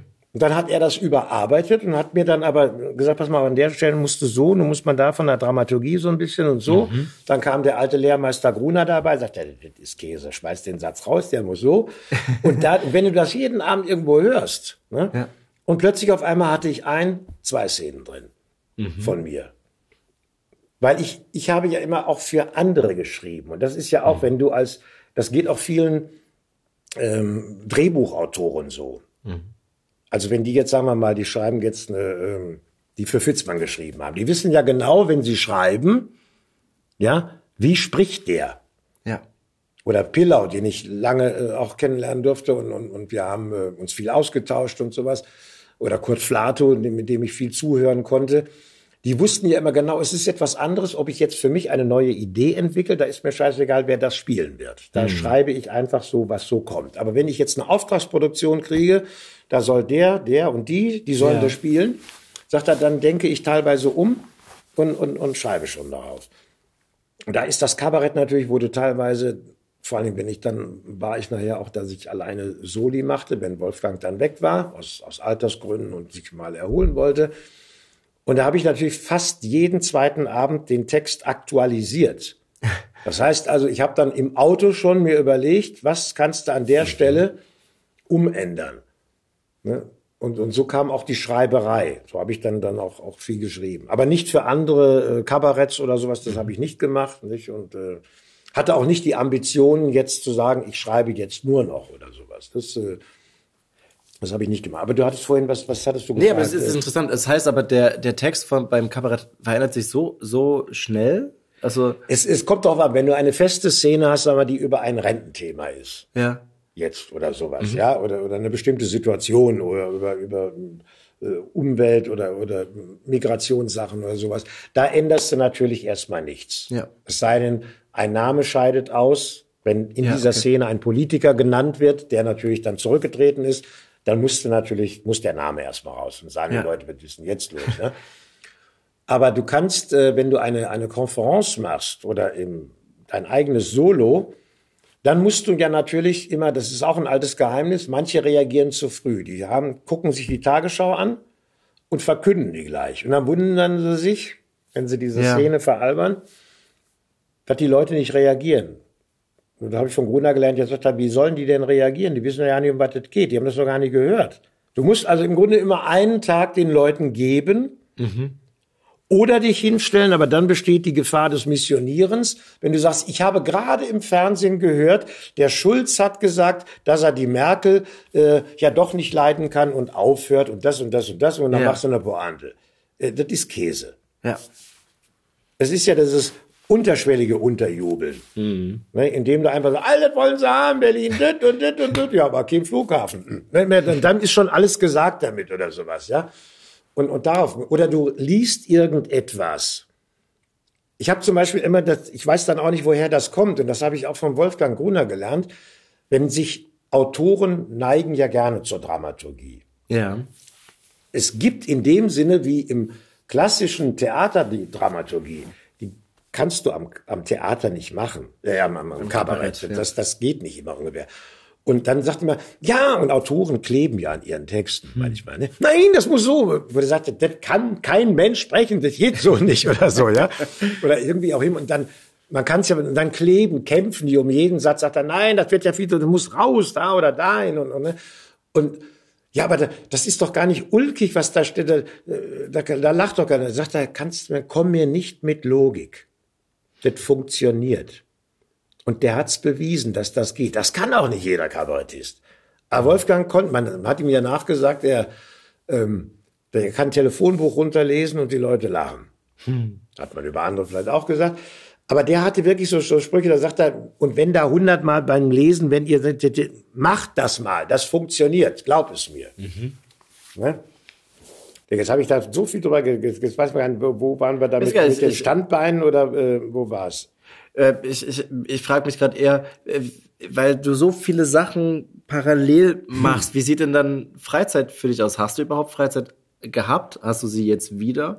Ich also es klingt so, als ob du eigentlich den ganzen Tag zum Arbeiten genutzt hast, um dann nach Hause zu gehen, um zu schlafen. Ja, das, das, nee, das, das, das klingt dann, dann schon. Natürlich ist es so, wenn du, ähm, sag mal, wenn du ähm, nebenher ein Theater mit hast hm. oder involviert bist, hast du natürlich auch noch gewisse Pflichten, die du einfach machen musst. Ja. ja. Entweder bist du dort angestellt, dann hast du ja für das Salär, was du bekommst, auch eine Pflicht zu erfüllen. Ja. Aber es ist trotzdem, kann man das immer, und das muss man machen, dass man gewisse sagen, jetzt wird der Schauspieler, bleibt jetzt vor der Tür stehen. Also das, das kommt jetzt weg. Ja. Aber irgendwann merkst du auch selber, ähm, du kannst nicht nur dafür und willst auch nicht nur dafür leben. Es gibt auch andere Dinge und das keine Angst. Nicht? Und, und deswegen habe ich das ja jetzt auch so gemacht, dass ich irgendwann gesagt habe, so jetzt ist Schluss da mit diesem Ensuite spielen. Ja. Was nicht heißen soll, wenn wieder irgendwo etwas geschehen sollte oder sich ergibt, dass jetzt mal sich ein Kollegenkreis trifft äh, oder eine Anfrage kommt, ein Theaterstück zu spielen. Ja. Für eine begrenzte Zeit, ohne herumzufahren, dann würde ich nicht Nein sagen. Hm. Aber Kabarett, erstmal ist, das ist auch eine, eine Sache, wenn man ein gewisses Alter erreicht hat, ist auch wieder, da ich ja vom Schauspiel her komme, hm ich, ich will das nicht mehr. Ich will mich jetzt angesichts dieser, da kannst du eigentlich nur noch, da, so weit bin ich jetzt dazwischen gehen, was sich jetzt alles abspielt. Ob das jetzt, was überall geschieht. Ähm, da will ich nicht unbedingt das, das mit, mit Sarkasmus machen dann oder sowas. Mhm. Dazu ist mir das, ähm, aber das ist wahrscheinlich auch eine Denkungsweise, wenn man älter ist. Ich weiß es nicht. Hildebrand, äh, Dieter dachte anders darüber. Der hat mit 85 noch gewettert. Er hat aber mhm. auch mal gesagt, sagt er, Kinders, ich kann ja nicht anders. Ich bin kein Schauspieler. Ich kann meine Schnauze okay. nicht halten, wenn ich was sehe, muss ich es aufschreiben oder rausbrüllen. Okay. Nicht? Und, und das, äh, ja. Und jetzt machst du aber nach wie vor ganz viel Synchron. Ja. Ich wollte vorhin, äh, oder äh, das, das, das ist mir vorhin abgebogen, ähm, wie bist du zum Synchron gekommen? Also in, in Berlin erst, oder? Ja, natürlich, weil, weil äh, es gab ja in, damals in, in, in Deutschland oder soweit mir das bekannt war, war ja eigentlich Hamburg, Berlin und München mhm. waren die Synchron. Und als normaler Schauspieler, sage ich mal, hast du überhaupt keine Ahnung, was, was Synchron, wusstest das ja gar nicht. Wurde auch auf den Schauspielschulen nicht gelernt als Fach. Okay. Mhm. Ja, das, das, das wusste man ja nicht. Du kamst ja auch gar nicht in die Verlegenheit dazu. Ne? Und, ähm, und da jetzt viele Kollegen, die ich dann in, in Berlin kennenlernte, die hatten ja tagsüber, das ist dann der Vorteil beim Ensuite-Spielen, tagsüber haben die ja frei. Ja. Weil Proben tust du nur einmal im Jahr, wenn ein neues Programm gemacht wird. Mhm. Oder es wird eine Umbesetzungsprobe gemacht. Und da kamen die ähm, Kollegen natürlich, sagten dann, ja, wenn du willst, wir können dich gerne mal im Synchron bekannt machen. Die hatten ja da viel ja. zu tun. Und dann habe ich mit dem angefangen mit dem Ensemble. Ich habe mich dann vorgestellt und die suchen ja immer, es ist ja klar, du suchst ja immer, wenn, wenn da junge, neue Leute mhm. kommen und sowas, ne? Und dann haben wir mal gucken, dann bist du einfach, haben sie schon mal synchron gemacht? Ich so, nee, wusste ja, wie so was aussah von ihnen, ne? Und hatte zwar schon Kamera, Fernsehsachen ja. und, und, wie gesagt, Hörfunk und so. Und dann habe ich im Ensemble ja mir das dann angeguckt. Es ist ja erstmal technisches Lernen auch. Du musst erstmal wissen, ah, da machte das dann vier, drei, zwei, eins, dann piepte es, nicht? Und, und, und wie eine Probe, was Kötterin, was Ton, Ton. Und dann kriegst du natürlich auch einen gewissen Ehrgeiz. Hm. Weil du sagst ja, natürlich wusste ich, was synchron ist, dass da also äh, ausländische ja, Filme ja. da, nicht? Und, und, und sage, Mensch, ne, und äh, aber du willst nicht immer im Ensemble bleiben. Mhm. Weil äh, das, das ist dann, dann, ich sag jetzt mal, es gibt tolle Ensemblesprecher und wir brauchen sie alle. Ja. Und es gibt auch welche, die sind die Stützen im Synchron. Ich habe ja selber mhm. Regie äh, auch gemacht im Synchron und weiß das sehr wohl zu schätzen. Wenn du, wenn du da eine tolle Mannschaft beieinander hast, wie die sich gegenseitig pushen können und sowas. Ne? Aber viele sind dann eben eingeschränkt wenn, ähm, wenn es darauf ankommt, dass sie also 15, 16, 20 Takes hintereinander sprechen sollen, dann verkrampft sich alles. Mhm. Dann funktioniert es nicht mehr. Und warum soll man ja. sie dann quälen oder sie sich selber quälen, was ja. da nicht funktioniert? Das wäre genauso, wenn man mir jetzt hier eine Oboe in der Hand drückt oder irgendwas oder wo, wo, ich sage, nein, lass das, ich will es nicht, nicht oder ich kann es nicht. Ne?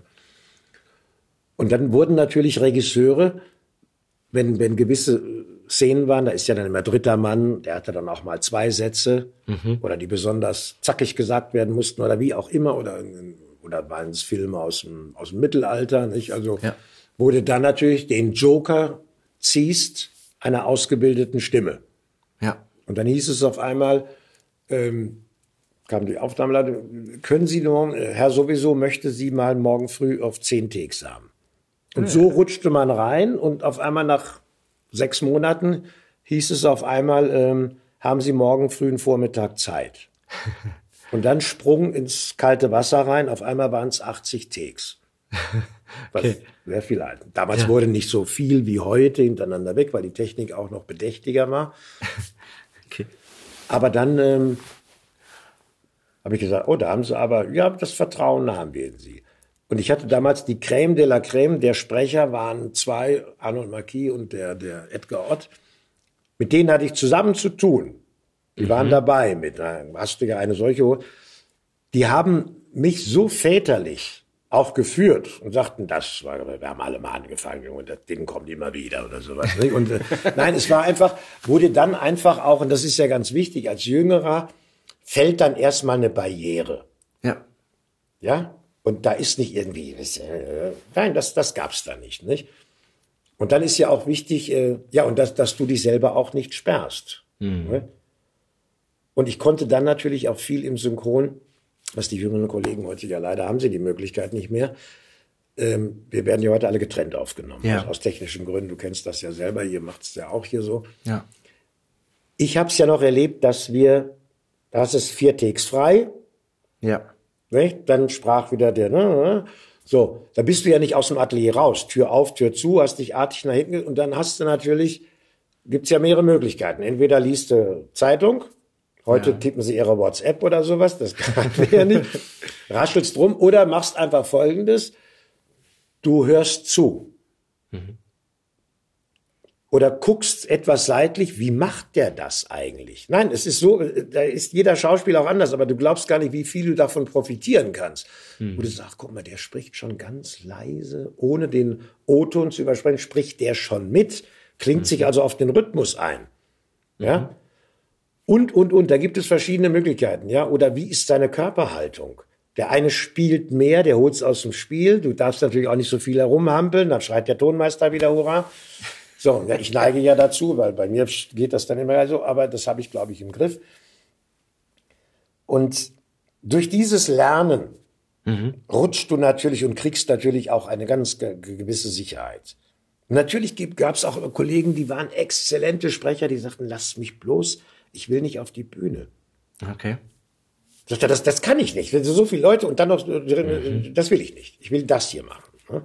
Und es gibt glänzende Bühnenschauspieler, die stehen sich dermaßen im Wege, wenn die also von, mhm. ich, ich, ich brauche die Regie und ich, ich brauche den Kollegen. Wo, wo, nee, und das geht eben dann nicht. Mhm. Ne? Und da ist es vielleicht manchmal auch hilfreich, wenn, wenn du so kabarettistische äh, ähm, Ansätze hast, wie auch viele mein, meiner Kollegen äh, das haben. Du spielst das andere einfach schon mit. Ja, das ist ja klar, dass du sowas hast. Bumm, ne? Mhm. Ja? Aber wie gesagt, das, da geht auch jeder anders ran. Da, da gibt es keine. Ähm, mhm. ne? Aber das habe ich immer gemacht. Ich habe es auch im Theater gemacht. Ich habe mich immer, ich habe dann gefragt, ob es stört, wenn ich in der Sofitte sitze mhm. und habe anderen Kollegen zugeguckt, was mich einfach fasziniert hat, ja, wie die einen Auftritt gestaltet haben. Auch in, in, in, in Bühnenstücken jetzt, egal äh, welcher Couleur. Ja? ja. Und, und habe bei den Proben zu, wie entwickeln die eine Probe und habe gemerkt, dass in der Ruhe das liegt und nicht diese Hektik. Ja. Oder wenn, ja, an der Stelle musste das und das. Ich nehme jetzt erstmal ja nicht in der Hand, jetzt machen wir erstmal das, dass ich weiß, was ich ja. sage, ja. Mhm. So. Oder wenn du Regisseure hattest, die sagten, äh, wenn da der Schauspieler, ja, aber äh, äh, an, an, an welcher Stelle des Satzes soll ich denn den Kaffee heben? Habe ich dann mal äh, gehört von einem, das ist mir scheißegal, wann du den hebst. Stimmen muss es. Ja, von mir aus kannst du den als erstes nehmen und sagen, sag mal, Freund, ich wollte dir mal was sagen, ja? ja. Du kannst ihn so, verstehst du, ne? Und da, dann, dann öffnen sich dir immer mehr äh, Türen.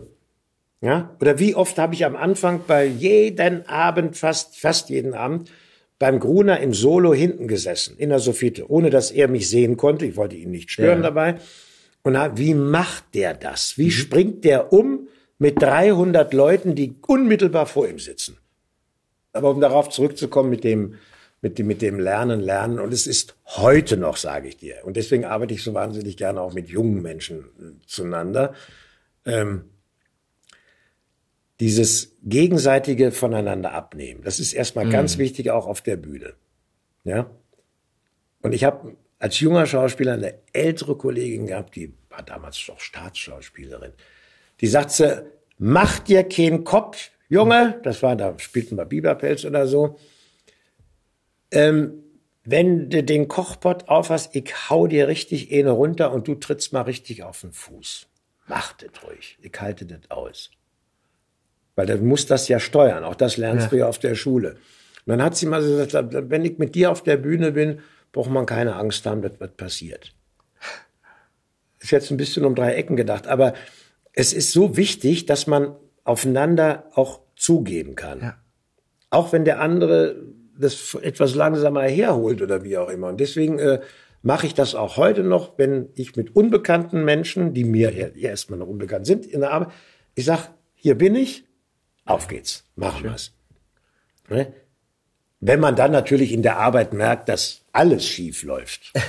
Sowas gibt's ja auch, ja, weißt du, dann, dann sollte man den Mut haben, beieinander zu sagen, das funktioniert nicht oder so. Nicht? Und, und, und das ist wichtig. Ne? Du kannst ja nur sagen, ich, hier bin ich, ich, ich mhm. macht, macht, nicht? Und dann eben gucken, wie es, wie es kommt. Ne? Und deswegen musst du auch oft dich selbst hinterfragen. Und ich höre mich, ich lasse mir auch manchmal Dinge nochmal vorspielen und nicht, weil ich sage, ah, das hast du schön gemacht oder so. Nein, ich sage, ich will wissen, Vorsicht, Luther, da läuft was falsch. Ich wollte gerade fragen, du hörst dir deine Sachen an? Äh, ich höre mir teilweise im Studio direkt aufgenommene Sachen, mhm. wenn, wenn, sag mal, ganz diffizile Szenen waren. Ähm, dann lasse ich für mich einfach mal, und dann war irgendwas, ich sage, nein, nein, das ist alles in Ordnung. Mhm. Merke für mich aber, wo ich sage, pass mal auf, wenn das nochmal kommt, sowas, mhm. Können wir da noch was machen. Oder ich biete auch der Regie an, das hast du aber oft, das machen auch viele beim Drehen, die dann, wenn die Regie sagt, Cut, ist okay. Ja. Ich möchte das normal machen. Nein, nein. Also hab auch Vertrauen und glaub es denen, die hinten sitzen, die hören es ja. anders. Ja. Die sagen ja nicht aus Faulheit, wir, wir wollen jetzt nicht mehr. nicht? Weil zu viel ist manchmal auch nicht gut, weißt du, wenn, wenn alles äh, vermuddelt wird. Ne? Aber weg von dieser Selbstgefälligkeit, weißt du, äh, komm, nochmal, dann durch. Ne? Das ist wichtig. Bevor wir jetzt gleich noch zu deinen mitgebrachten Texten kommen, habe ich noch eine Frage. Was mal eine Frage. Ähm, ich habe dich gar nicht zu Wort kommen lassen. Nö, ist doch alles gut. Ich höre sehr interessiert zu. Das ist sehr spannend. Äh, gibt es denn bei den ganzen Sachen, das spukt mir jetzt so im Kopf rum, weil du ja äh, ne, ne, so eine hohe Bandbreite schon bespielt hast, gibt es denn etwas, was du eigentlich noch machen möchtest? Nicht mal, es muss nicht mal schauspielermäßig sein, aber hast du eigentlich noch irgendeinen Wunsch, wo du sagst, das wäre irgendwie toll, wenn ich das noch machen könnte oder irgendwie ein Haus in irgendwo oder keine Ahnung. Also gibt es irgendwas, was noch im Kopf... Meinst du jetzt was, was, was mit Schauspielerei zu tun nee, hat? Generell, es kann mit Schauspielerei zu tun haben, aber gibt es irgendwas, wo du sagst, eigentlich, ich habe schon so viel erlebt, aber irgendwie das fehlt mir noch? Also ich musste ganz ehrlich sagen, ich habe eigentlich das Glück gehabt, es gab Höhen und Tiefen, wie ja. bei, bei jedem von, von uns, ja, sei es äh, familiär oder, oder privater Natur oder, mhm. oder wie auch immer oder auch beruflich, äh, gibt's ja auch Sachen, wo, wo es mal und so weiter, ne? So. Aus verschiedenen Gründen auch immer. Aber ich habe für mich eigentlich, bin von Hause aus ein sehr optimistischer Mensch mhm.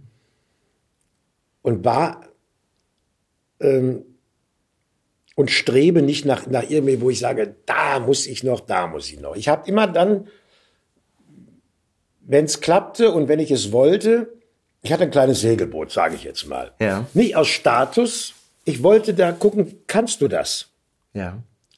Aber ich gehe nur an Dinge ran, die, die ich auch mögen will. Also ich sage jetzt nicht unbedingt, äh, ich will jetzt auch hier, wie sagt man da, mit den Krallen in, in, in, der, in der Felswand. Ich will mir ja. das beweisen. Mhm. Das ist Quatsch. Das will ich ja gar nicht. Ne? Aber ich habe zum Beispiel das ähm, mit dem Bötchen, dann habe ich mir so ein, ein, kleines Bötchen. So, und dann stellte sich, dann habe ich ein etwas größeres genommen, stellte sich aber heraus, dass das sehr aufwendig ist alles.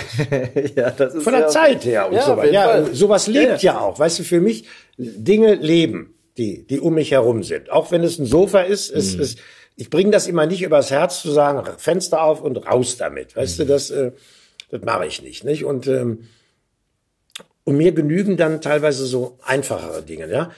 Dann, dann hatte ich durch, durch die Familie bedingt, ähm, hatten wir, ähm, meine Schwester hatte ein wunderschönes kleines Ferienholzhäuschen. Mhm.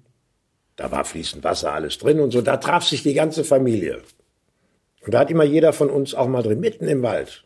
Das war eigentlich die schönste Zeit meines Lebens mit. Dann da war ich damit und bin durch die Wälder endlos, ja, und, und da war kein Komfort und gar nichts. Da hast du einen Bullerofen angemacht und sowas, ja.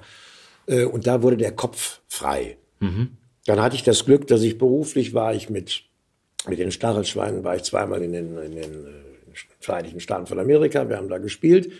Ich habe das gesehen. Ich, ich habe in Europa viele Länder ja. sehen können war oft auf Kreta, was mich wahnsinnig fasziniert hatte, mhm. ja auch, auch diese Menschen da dann kennenzulernen. Ähm, hab sogar gedreht am Golf von Aqaba in Jordanien. Mhm. Hab das in den 80er Jahren haben wir da gedreht, nicht? Und äh, das war alles spannend. Ich habe das erlebt. Ähm, hab dann bis vor zwei Jahren noch ähm, mit dem Wohnmobil, das habe ich mir dann gemietet. Ich kaufe mir ja gerade, bin ja nicht verrückt da habe ich mit 60 nur angefangen und bin mit diesem Wohnmobil bis an den Atlantik gefahren mit dem Ding, ne, mit, mit, mit, meiner Frau. Wir haben das gemacht, nicht? Und äh, aber wie gesagt, alles zu seiner Zeit. Mhm. Ja. Und ich bin begeisterter Motorradfahrer, solange das geht. Ich habe seit meinem 18. Lebensjahr fast ununterbrochen habe ich Motorräder und und baue und schraube da nicht dran rum, aber ich fahre die und das ist ja. für mich wie wie fliegen oder oder reiten dieses draußen sein, dieser, dieser Wind ja. und, und, und dann dieses gleichzeitige, diese höchste Konzentration dabei. Doch wenn du mich jetzt so fragst, aber dieser Wunsch, der, also ich sag jetzt nicht, du musst, du musst, du musst. Ich ja. würde gern noch ein, oder ich hätte gern einen Pilotenschein gemacht für ein Sportflugzeug. Ah, okay. Weil, weil oben dieses, dieses, mich fasziniert durch, durch Technik, natürlich mit Hilfe der Technik, mhm. sie aber auch zu beherrschen, wobei du aber ganz genau weißt, dass du sie nicht immer beherrschen kannst, weil ja. die Technik hilft dir nur gegen die Natur. Weil wenn eine Windböe kommt oder die Technik mhm. versagt, dann ist aus. Mhm. Das ist genauso beim Motorradfahren. Mhm. Oder wenn du auf einem wilden Tier sitzt, ja. Du musst dir immer bewusst sein, worauf sitzt du. Verlass dich nicht blind drauf. Ne? Mhm. Und das, und die einzige weite Reise, die ich eventuell noch machen würde, alle anderen Länder interessieren mich eigentlich jetzt gar nicht mehr so. Das wäre noch mal nach Alaska. Ah, weil mich die, die Landschaft wahnsinnig fasziniert. Nicht bis ganz hoch, das muss nicht sein. Ja. Nicht? Ähm, also das, das, das könnte ich mir noch mal vorstellen, ob, ob ich das noch mal mache. Weil du bist natürlich, wenn man älter wird, nicht träger, aber du bist vielleicht dann nicht mehr so belastbar, wo du sagst, ah, da ist wieder Stress und dann mhm. das wieder und das. Und, und das muss nicht sein. Nicht? Und dann habe ich ja das Glück, dass meine Tochter in, in, in Schweden lebt mhm. und ich also jetzt so zwei, dreimal im Jahr oben in Schweden bin. Okay. Und da auch eine, eine, es ist eine wunderbare äh, Landschaft und Situation. Mhm. Und, und das ist für mich auch schon, also von daher, dann habe ich mein ein olles kleines Häuschen, wo ich, wo ich schalten und walten kann, wie ich will. Also von daher muss ich eigentlich sagen, ähm, muss ich jetzt nicht sagen, ich möchte jetzt einmal noch aussteigen oder ja, das. Okay. Ne? Es gab mal eine Zeit, äh, das ist sehr lange her, da, da wollte ich nach, nach Kreta. Ich wollte alles mhm. hin, hinschmeißen und, und wollte da auch gar nichts mehr mit Schauspielerei zu tun haben. Aber ich glaube, das hat jeder Mensch, jeder von uns mal. Mhm. Nicht? Das kommt so zwischendurch, wo, wo du sagst, äh, muss nicht. Ne? Aber wie gesagt, das ist auch alles eine, eine Frage dann nachher der, wenn die Energie nachlässt oder nicht da ist, mhm. oder wenn es in Quälerei ausartet, äh, dann sollte man die Bremse ziehen. Nicht? Dann, dann funktioniert das nicht mehr. Nicht? Dann lass uns doch noch in deine Bücher reinschauen. Das können wir machen, ja. Ich fange mal an mit dem Erich Kästner. Alles klar. Und das war eigentlich mein, eins meiner ersten Begegnungen. Äh, Kästner hat ja auch viel fürs Kabarett geschrieben hier. Ne? Und als ich das zum ersten Mal hörte, als wirklich als 20-Jähriger, 21 auf der Bühne, habe ich gesagt, wow, mhm. das ist. Und das Ding begleitet mich, das hat mich durch so viele Dinge schon, dass ich das irgendwo zum Besten gegeben habe. Mhm. Und egal, ob die Zuhörer 18 sind, 16 oder 95, ne? das funktioniert also immer. Und einführend muss man nur dazu sagen, also jeder von uns, der kennt ja, äh, bist irgendwo eingeladen und äh, es ergeben sich völlig schizophrene Situationen. Du willst eigentlich gar nicht dahin, du willst nur noch nach Hause, aber du kommst nicht nach Hause. Ne? So, das ganze Ding heißt bei ihm ein reizender Abend. Und wir machen das aber mal etwas in knapper Form. Ich muss dazu sagen, ähm, in der Geschichte geht es darum, dass Sie eingeladen sind bei einem Ehepaar, was eine dänische Dogge hat. Okay. Und damit nimmt das Unglück seinen Lauf. Ne? Einladungen sind eine schreckliche Sache. Nehmen wir zum Beispiel die Einladung bei Burmisters vor drei Wochen. Entzückende Leute, gebildet, weltoffen, hausmusikalisch, also nichts gegen Burmisters. Äh, wir wussten, wer außer uns noch käme. Thorn, der Verleger mit seiner Frau, also alte Bekannte. Wir waren pünktlich, Thorns waren schon da. Äh, Herr Thorn erzählte ein paar Witze, weder zu alt noch zu neu, so hübsch abgehangen. Lottchen, meine Frau sah mich an, als wollte sie sagen, sag mal, was hast du eigentlich gegen Einladungen? Tja, und dann flog die Tür auf. Ein Hund trat ein. Er musste sich bücken. So groß war er, eine dänische Dogge, wie wir später erfuhren. Lottchen dachte, die Freunde meiner Freunde sind auch meine Freunde und wollte das Tier streicheln. Es schnappte zu, wie ein Vorhängeschloss. Zum Glück ein wenig ungenau. Vorsicht, sagte der Hausherr, ja nicht streicheln. Dr. Riemer hätte es neulich ums Haar einen Daumen gekostet. Der Hund ist auf den Mann dressiert. Frau Thorn, die auf dem Sofa saß, meinte zwinkernd, aber doch nicht auf die Frau. Sie schien hierbei eine etwas ungeschickte Handbewegung gemacht zu haben, denn schon sprang die Dogge elegant wie ein Hannoveran, Hannoveraner Dressurpferd mit einem einzigen Satz quer durchs Zimmer, landete auf Frau Thorn und dem Sofa, so dass beide in den Nähten krachten. Herr und Frau Burmeister eilten zur Hilfe, zerrten ihren Liebling ächzend in die Zimmermitte und zankten dort zärtlich mit ihm. Anschließend legte der Gastgeber das liebe Tier an eine kurze, aus Stahlringen gefügte Kette, und wir atmeten vorsichtig auf. Dann hieß es, es sei serviert. Wir schritten in gemessenem Abstand hinter dem Hunde, der Herrn Burmeister an der Kette hatte, ins Nebenzimmer. Die Suppe verlief ungetrübt, denn der Hausherr aß nämlich keine. Als die Koteletts mit Blumenkohl in holländischer Soße auf den Tisch kamen, da wurde das schlagartig anders. Also man kann keine Kalbskotelett essen, während man eine dänische Dogge hält. Keine Angst, sagte Burmister, das Tier ist schläfrig und wird sich gleich zusammenrollen. Nur eins bitte, keine heftigen Bewegungen. Wir aßen wie die Mäuschen, mit angelegten Ohren, wagten kaum zu atmen, hielten die Ellenbogen dicht an den Körper gewinkelt. Doch das Tier war gar nicht müde. Es beschnüffelte uns. Hinterrücks. Sehr langsam. Sehr gründlich. Und dann blieb es neben mir stehen und legte seine feuchtfröhliche Schnauze mitten in meinen Blumenkohl. Burmisters lachten herzlich und ich rief nach einem frischen Teller und ich fragte, wo man sich hier die Hände waschen könne. Als ich ein paar Minuten später aus dem Waschraum in das Speisezimmer zurück wollte, ging das nicht. Es knurrte. Es knurrte sehr. Nun gut, ich blieb also im Waschraum, betrachtete Burmisters Toilettenartikel. Ich kämmte mich, probierte, wie ich mit einem Linksscheitel aussehe, mit einem Rechtsscheitel. Und nach einer halben Stunde klopfte Herr Burmester an die Tür und fragte, ob mir nicht gut sei. Doch, doch, sage ich, aber Ihr Hündchen lässt mich ja nicht raus. Ja, das ist ganz komisch. Ich war, äh, sehen Sie, auf diese Tür ist das Tier besonders scharf, wegen der Einbrecher. Einbrecher bevorzugen bekanntlicherweise immer die Waschräume zum Einsteigen. Warum, weiß kein Mensch, aber es ist so.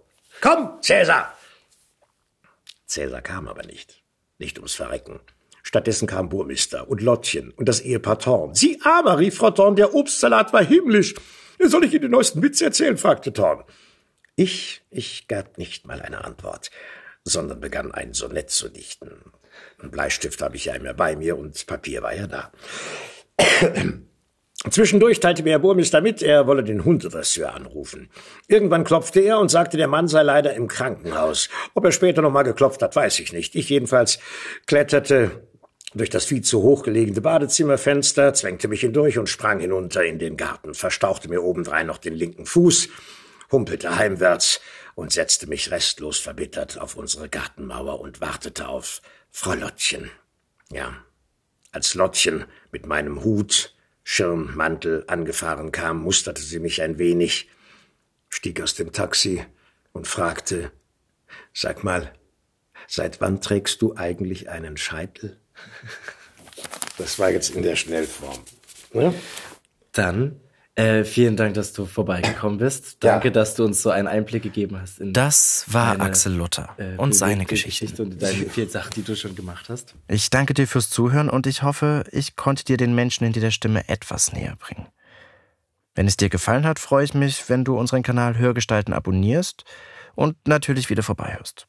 Anmerkungen, Kritik und Lob gern über die Kommentarfunktion oder bewährt uns bei iTunes, ist klar. Und das nächste Mal ist mein Kollege Elias Emken an der Reihe. Wenn du keine unserer Podcast-Veröffentlichungen verpassen willst, abonniere einfach den Kanal Lauscher Lounge alle Podcasts. Also, ahoi, ciao, tschüss und bis zum nächsten Mal bei Hörgestalten. Shh.